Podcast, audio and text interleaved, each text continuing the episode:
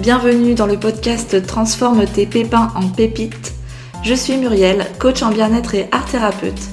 Je te propose ici de retrouver dans chaque épisode des partages, des conseils, des outils pour te sentir mieux dans ta vie, pour transformer tout ce qui te pèse, pour transformer le négatif en positif. Ici, on passe à l'action pour que ça change et on passe à l'action pour une vie meilleure.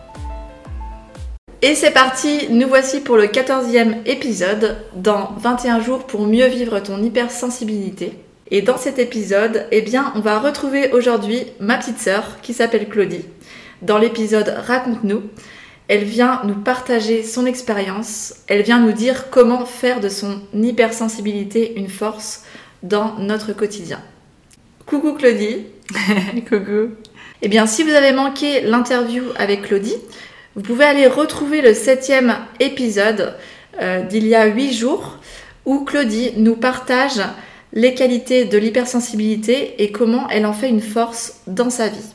Dans cet épisode, on va plutôt vous partager des idées et des conseils pour mieux accepter et vivre ton hypersensibilité.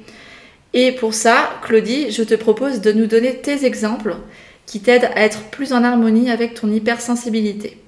Alors, euh, oui, pour vous partager, du coup, moi, ce qui m'a aidé euh, au quotidien à mieux comprendre cette hypersensibilité, ça a été beaucoup à travers des recherches et euh, des outils de connaissance de soi, comme euh, l'astrologie, comme le human design, donc la pratique que tu proposes, toi, Muriel. ça s'appelle le design humain aussi en français. Et notamment aussi la numérologie. La numérologie, c'est une pratique à laquelle je me suis même formée en début de cette année. Ça s'appelle la numérologie vibratoire où euh, à travers en fait la symbolique des chiffres, on, peut décoder, interpréter euh, le thème d'une personne grâce à ses prénoms, noms et sa date de naissance. Et en fait, pour moi, ça a vraiment été des clés euh, hyper précieuses de connaissance de soi. Et du coup, quel lien tu fais avec l'hypersensibilité? Eh bien, quel lien? Bah, concrètement, en exemple pour euh, l'astro notamment, donc moi je suis euh, née au mois de juillet, le 18 juillet, donc c'est associé au signe du cancer. Et euh, l'ascendant aussi qu'on peut calculer, donc je ne vais pas rentrer trop dans les détails non plus de l'astro, mais mon ascendant c'est donc mon profil, ma personnalité profonde. Et c'est aussi le signe du cancer. Donc ça, ça se calcule notamment avec son heure de naissance en fait. Et en fait, ben, les principales caractéristiques donc, du cancer, c'est cette euh, facilité, cette perception et cette hypersensibilité aux émotions, aux émotions des autres, euh, de soi, de son environnement. Euh, c'est cette capacité de pressentir une grande intuition également. Donc ça, c'est un des exemples, notamment. Et à chaque fois, en fait, j'ai retrouvé ça aussi à travers le Human Design, et à la numérologie aussi. Donc oui, par exemple, on peut parler en human design avec... Euh, donc ça reprend au niveau des centres énergétiques du corps. Euh, on appelle aussi chakra. Et euh, il y en a un qui s'appelle donc le plexus solaire, qui se situe au centre de la poitrine, enfin juste en dessous de la poitrine, au centre du corps quelque part. C'est là où c'est notre capteur principal des émotions.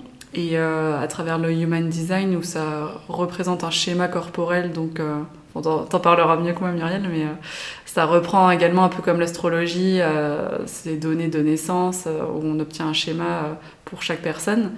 Et sur le mien notamment, ça démontrait que j'étais comme une porte ouverte à cet endroit-là, où je captais davantage ce qui se passait, ce que les autres ressentaient également, et que même j'amplifiais leurs émotions ou que je vivais moi-même en amplifiant les émotions ressenties à l'extérieur en fait.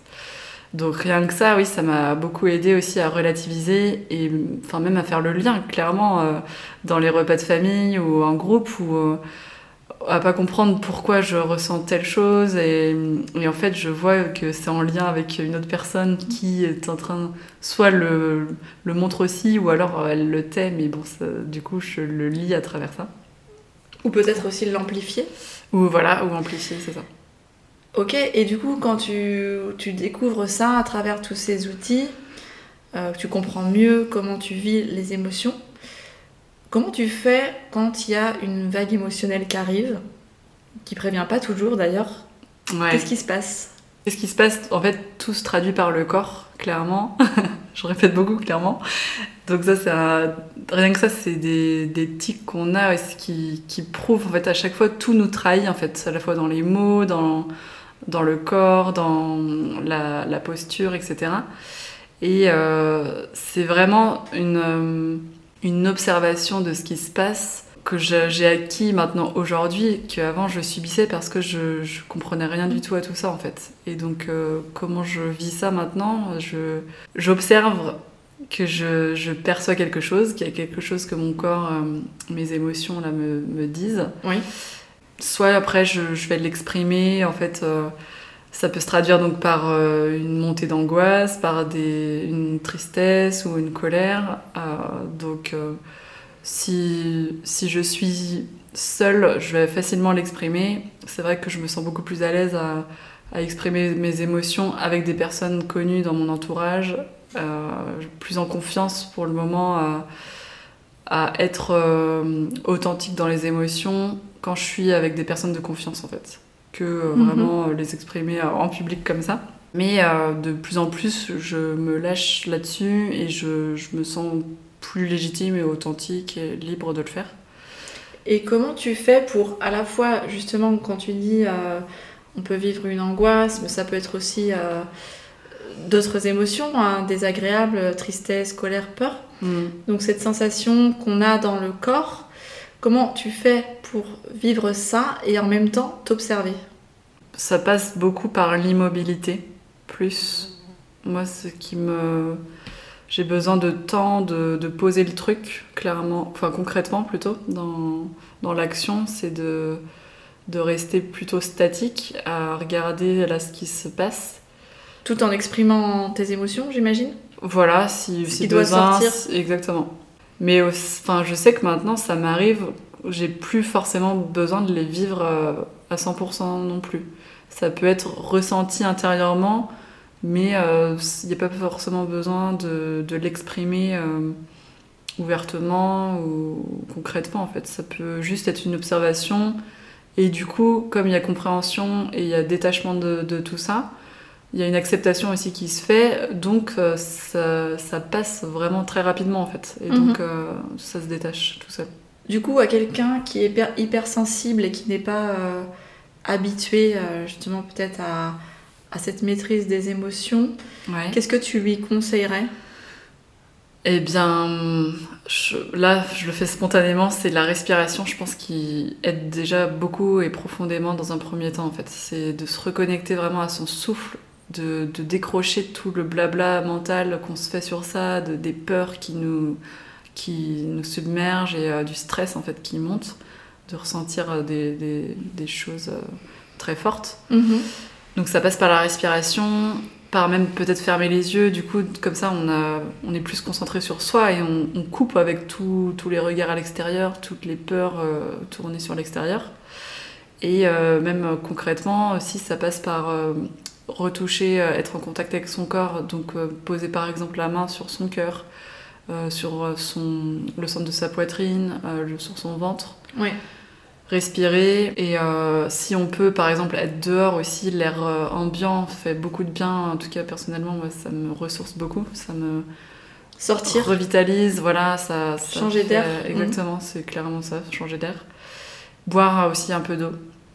Je trouve que ça aide également à faire euh, à fluidifier euh, l'émotion à la laisser euh, couler ouais ça passe par des petites choses toutes simples finalement en plus qu'on a naturellement en soi et quand on observe en plus les enfants en bas âge, eux, ils n'ont pas tous ces filtres-là de, de résistance, de conditionnement et de limitation. Donc euh, ils vont naturellement se laisser traverser et exprimer ce qu'il y a à exprimer. Oui, après, bloquer, par euh. contre, ils ont peut-être pas tous les réflexes pour mettre en pratique la respiration ou euh, la pleine présence, comme tu dis, avec les, les sens. Parce que là, quand tu disais de la respiration, ce qui me venait, c'était quel type de respiration, parce qu'il y a énormément de techniques de respiration. Euh, moi, notamment, ce que j'utilise, c'est la cohérence cardiaque, celle qui et que je, que je propose aussi dans mes accompagnements, qui va permettre de calmer euh, rapidement le système nerveux. D'ailleurs, euh, sur ma chaîne YouTube, il y a une euh, vidéo qui avait été faite pendant le confinement avec mes enfants, si vous voulez aller voir, et proposer euh, à vos enfants de le faire parce qu'il y a un- en fait c'est une respiration. On va faire une inspiration sur 5 secondes, une expiration sur 5 secondes.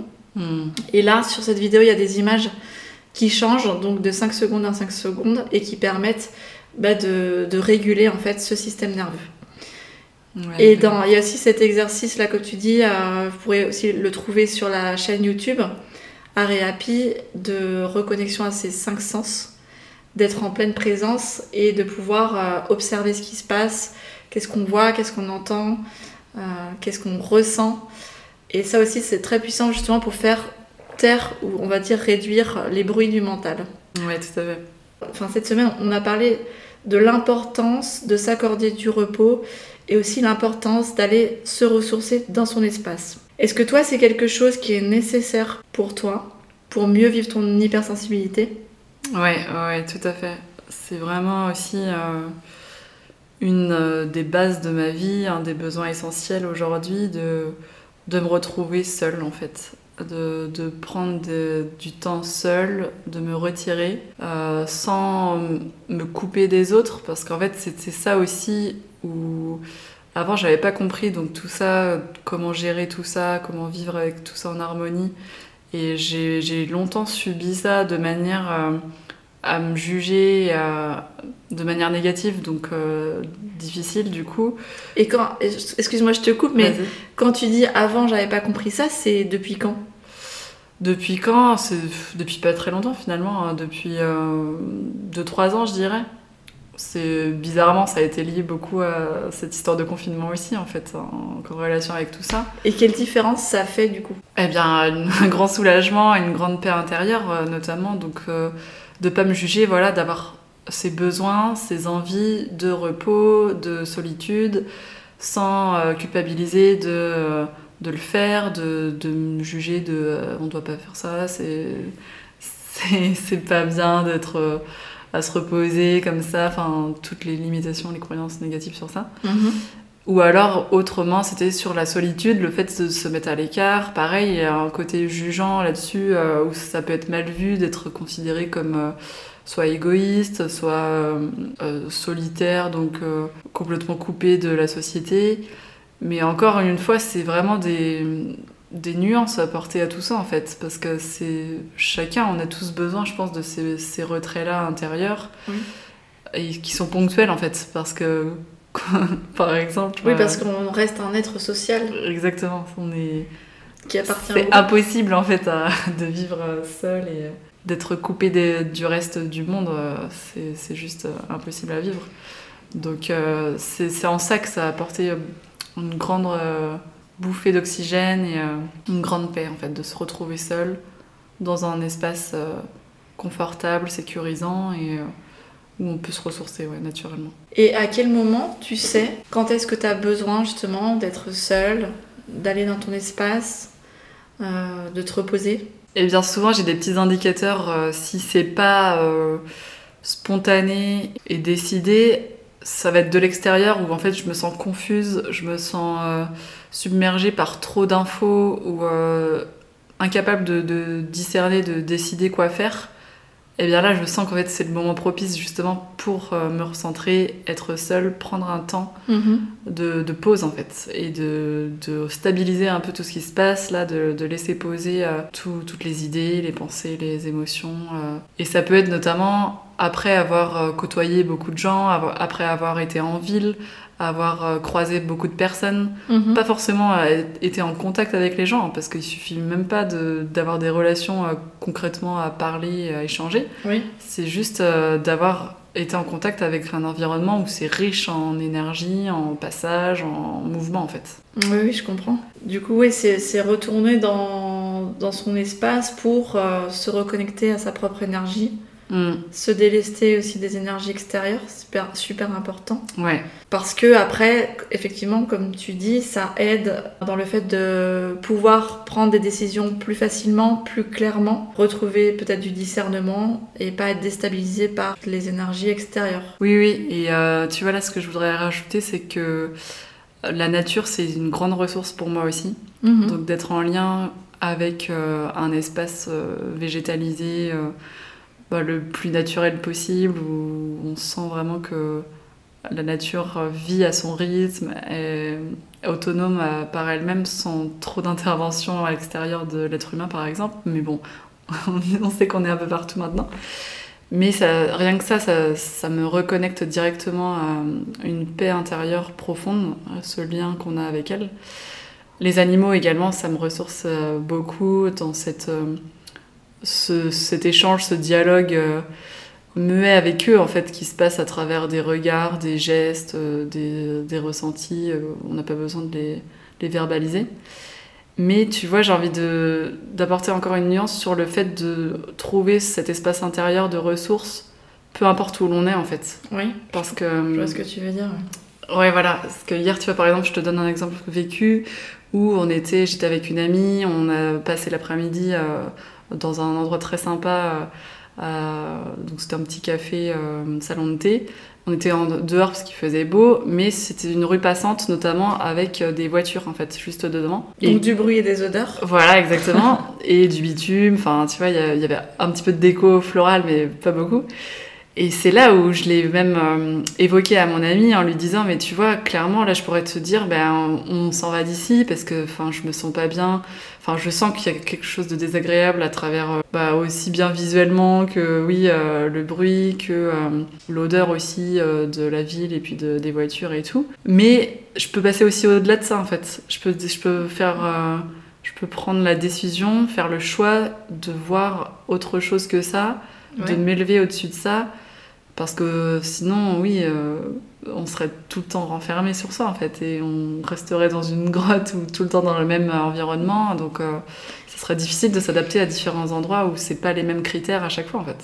Ok, et du coup, justement, pour euh, apporter encore plus d'informations à, à, ceux qui nous écoutent, qu'est-ce que tu as fait concrètement pour justement pas te dire, enfin pas fuir et pas te dire je suis pas capable de supporter ce bruit ou vivre ça. Intérieurement, qu'est-ce qui s'est passé? Eh bien, j'ai accepté à la fois de ressentir ça et d'être sensible à ça, d'avoir cette conscience-là de, de, ce que je ressentais, de cette sensibilité, oui.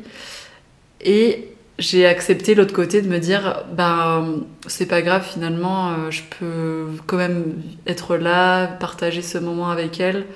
Et en fait, c'est vraiment une question après d'axer sa priorité. L'essentiel pour moi était à ce moment-là d'être en lien, en présence avec mon amie, de partager avec elle.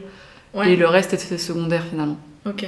Donc ça veut dire que, si je comprends bien, il y a un, travail finalement sur le pouvoir de nos pensées et de décider mm. que bah, tout l'environnement extérieur ne va pas euh, nous affecter. Exactement. Parce qu'on le choisit. Ouais, exactement. Et et on voit, voilà, c'est là, c'est là où on se dit qu'il y a une capacité euh, inouïe et innée intérieure, en fait, qui est mm. toujours présente et qui est 24 sur 24. inébranlable. ouais, exactement. ok. Eh bien, merci beaucoup pour tous ces partages euh, que tu nous racontes. Et euh, il nous reste encore une dernière entrevue avec toi. Alors, ça sera la semaine prochaine. La semaine prochaine, ce sera la dernière vidéo de la série 21 jours pour mieux vivre ton hypersensibilité. Et dans cet épisode, eh bien, tu vas nous partager, Claudie, comment équilibrer ses relations et vivre ton hypersensibilité de manière plus sereine. Donc en attendant, je vous souhaite une très belle journée et on se retrouve demain pour un nouvel épisode. Ciao ciao À bientôt